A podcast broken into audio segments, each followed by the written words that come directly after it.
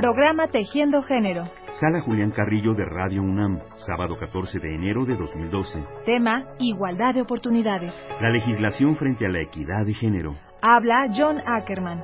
Son temas muy, muy grandes, muy amplios, pero aquí obviamente la ley tiene un, un papel, una función esencial y central. Uno de los reclamos este, históricos del movimiento feminista es justamente este, hacer público lo privado, ¿verdad? Tradicionalmente, históricamente, la ley era solamente que regulaba los espacios este, formalmente públicos, este, desde la economía, la, la, la democracia o la falta de democracia, el sistema político, el sistema social, pero ya cuando pasas atrás de la, las puertas de la casa, ahí sí ya es un espacio privado donde supuestamente este, no tendría este, influencia y impacto la ley, la cosa pública. Entonces, este, uno de los grandes reclamos y victorias y conquistas de este, movimiento feminista en México y en el mundo es precisamente que la ley sí puede este, entrar en la casa y puede regular hasta el asunto de la violación entre el hombre y la mujer casados, por ejemplo. Históricamente este una relación este, totalmente privada privada, protegida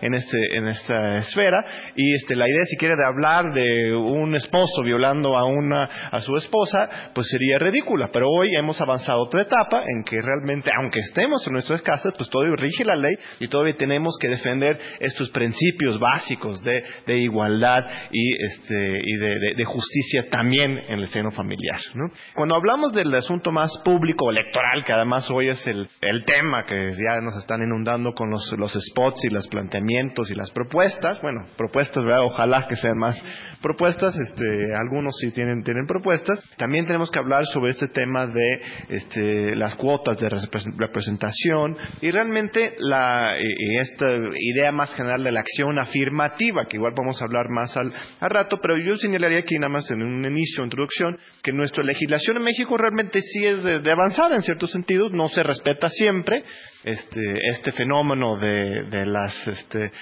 de las diputadas este, que renuncian a favor de sus suplentes hombres, eh, refleja que aunque la ley obliga a cierta representación femenina en el Congreso, los partidos se las ingenian para darle la vuelta a este tema, pero realmente en la ley electoral tenemos una obligación de paridad, por ejemplo, en las direcciones de los partidos políticos. Los partidos políticos también, eh, a, la, a las candidaturas, tienen que tener por lo menos 40% de cualquiera de los dos eh, géneros. Hay resoluciones muy importantes, muy recientes de parte del Tribunal Electoral que prohíben esta práctica de la suplencia de género, de, tener la mujer nada más para cumplir con la ley y luego que entre el, esposo, el hijo, el hermano o el dirigente político para reemplazarlo después. Esto ya es ilegal, declarado por el Tribunal Electoral. Entonces este, se abre un escenario positivo y en general tenemos mujeres dirigentes de todos los partidos muy relevantes que en otros países igual luego no, no, no, no encontramos, ¿no? Pero tenemos avances importantes aunque tenemos que construir mucho más. John Ackerman, programa Tejiendo Género, 14 de enero de 2012. Igualdad entre mujeres y hombres. Nuestra manera de ser Pumas. Programa Universitario de Estudios de Género, PUEG.